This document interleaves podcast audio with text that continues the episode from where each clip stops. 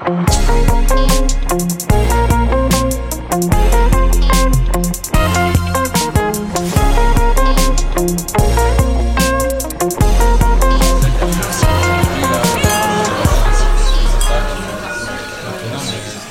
le studio Maelstrom, nous allons entrer dans la troisième dimension. Architecture 3D, vidéo d'entreprise, post-production pour le cinéma et la télévision, cette entreprise bordelaise pleine de talent possède une vision très particulière du monde qui nous entoure. Allons voir dans ces studios dignes d'une production hollywoodienne la vie en trois dimensions avec Bordeaux Podcast et surtout avec vous, Jonathan Rochier, fondateur et directeur artistique de Maelstrom. Réalisateur, scénariste, producteur, votre univers, Jonathan, c'est l'image. Oui, et à la base, c'était même le son. Euh, j'ai commencé par euh, des études de composition musicale euh, à l'image et j'ai travaillé dans ce secteur euh, quelques temps. Et euh, jusqu'à ce que de façon un peu inopinée il y ait ma première proposition pour réaliser une vidéo. Et que tout d'un coup oui je me suis rendu compte que en fait j'avais beaucoup plus de choses je crois à, raconter avec l'image ouais. Et aujourd'hui cette image elle est un peu particulière. Elle est en 3D c'est quoi exactement la 3D la troisième dimension? Je crois que euh, dans l'histoire euh, un peu de l'esthétique, euh, l'homme a essayé à chaque fois de mieux représenter le monde qui l'entoure et d'aller vers quelque chose de plus en plus figuratif. Et j'ai l'impression que la 3D, c'est pas une troisième dimension, c'est simplement essayer de recréer quelque chose qui est photoréaliste comme si c'était le réel. Donc, et moi, ce qui m'intéresse surtout dans, dans la 3D, c'est pas forcément l'aspect technique, c'est plus se poser la question de quand on essaie de représenter le réel, qu'est-ce qui fait qu'il est réel? Et en fait, euh, souvent, on doit se retrouver à distendre et à exagérer des, éléments qui en réalité ne sont pas dans ce qu'on voit dans le monde autour de nous pour faire comme si c'était réel. Et je trouve que ce rapport à l'image, il est extrêmement intéressant dans la création d'une image complètement mentale qui est celle d'une image en 3D, où on s'appuie pas sur euh, une photo ou ce genre de choses, où on va essayer de restituer le réel par des moyens qui sont purement artificiels.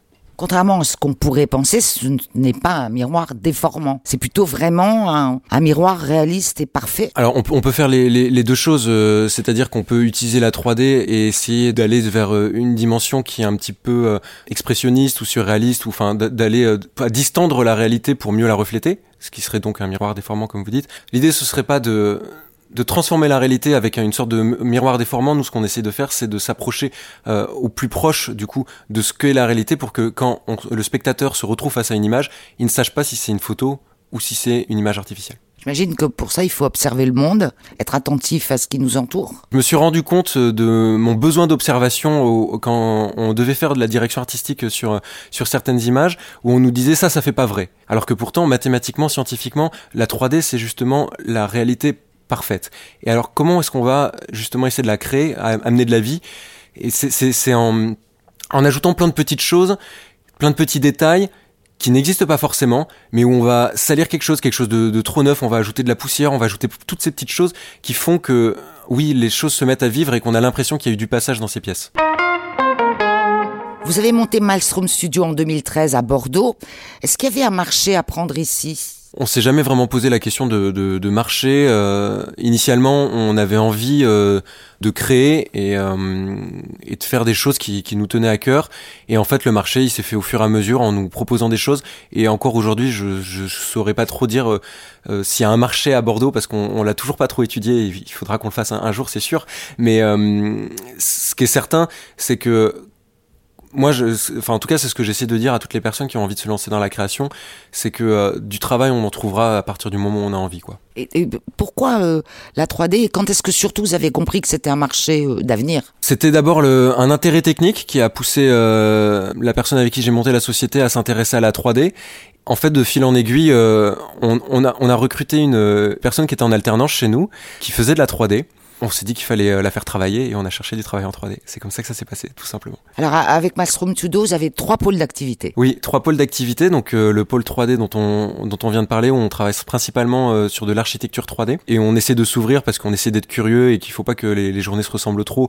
On essaie de s'ouvrir à la réalité virtuelle, à la réalité augmentée, à, voilà, à d'autres à d'autres techniques, sans se dire spécialiste, mais en tout cas on s'y intéresse, on se tient informé, on est en veille quoi. Après il y a la, partie vidéo où on réalise des vidéos pour les marques ou pour euh, les collectivités. On travaille notamment en ce moment là avec le, Théâtre national de Bordeaux en Aquitaine et Du coup, on, accompagne euh, les, personnes qui sont en résidence là-bas en faisant des vidéos sur leurs teasers ou des interviews sur leurs intentions par rapport à leur spectacle. Et c'est quelque chose que moi j'aime beaucoup euh, faire ça, c'est-à-dire que ça reste de la vidéo de commande, mais euh, on défend quelque chose qui nous tient à cœur et ça, c'est, ça, ça, m'apporte.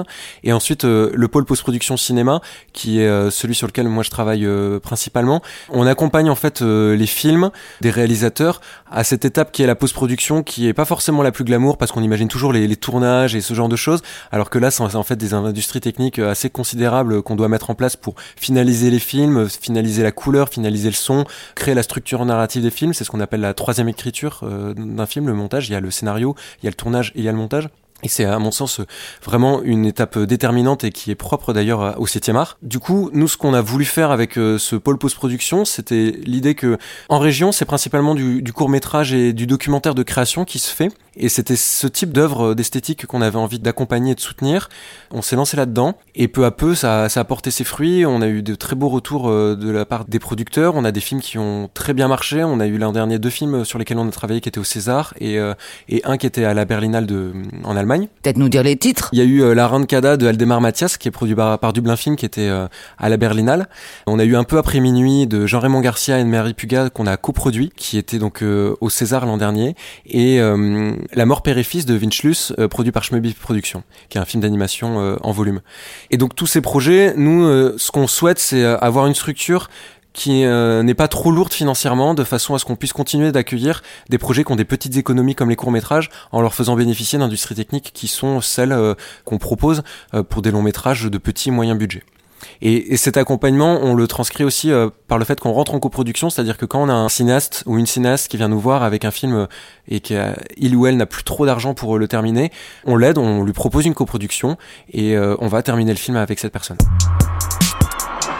Alors Maelstrom, c'est aussi une sacrée équipe composée d'artistes, d'architectes, de techniciens issus du cinéma, de la 3D et du graphisme. Un vivier de talents venu d'univers différents finalement. La cohabitation est-elle réussie? Alors la, la cohabitation, euh, oui carrément. Enfin moi vraiment c'est euh. Je, je, me suis jamais dit que j'allais être chef d'entreprise et d'ailleurs je me considère toujours pas chef d'entreprise. Mais euh, les gens sont arrivés peu à peu parce qu'il y, a eu du travail qui, qui, qui arrivé et puis il y a des gens qui sont passés, il y a des gens qui sont restés et, et, ça c'est très bien comme ça. J'adore venir au travail euh, et faire un check à tout le monde. Enfin je trouve que c'est c'est oui on a il y a une très bonne ambiance et je pense que l'objectif d'une société, une société ça reste le monde du travail et on n'est pas chez soi.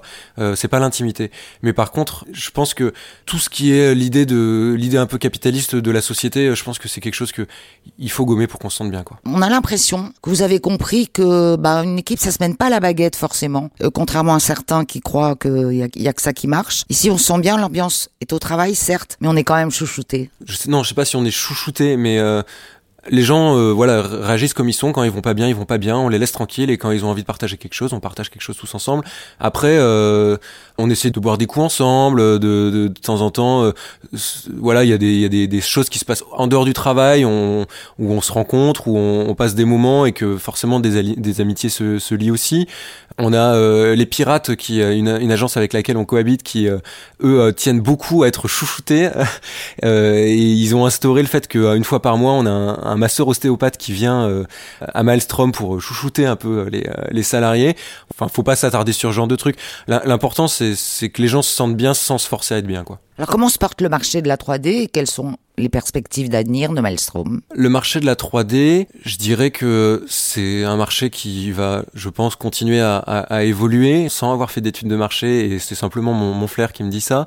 Nous, on a un, on travaille euh, principalement nationalement. On a, on a pour le moment aucun client qui sont euh, locaux. On a réussi à se positionner tout de suite euh, sur une prestation assez haut de gamme et ça a attiré d'autres clients. C'est actuellement le pôle d'activité qui embauche le plus de personnes à Maelstrom et donc évidemment, j'ai envie qu'on continue à le faire pour que ces gens continuent de travailler et que, que Maelstrom continue d'exister. Après, euh, est-ce que on va développer la 3D et se concentrer là-dessus? Non, je pense pas. J'aime bien l'idée qu'on fasse beaucoup de choses, même si c'est souvent assez mal vu par, les gens. On a l'impression que on peut pas être euh, spécialiste de beaucoup de choses. Alors une, euh, seule personne certainement pas, mais en fait justement on est nombreux, donc je pense qu'on est tous spécialistes dans notre champ de compétences. 전화를 해주셨어요. 제가 무슨 약국도 나랑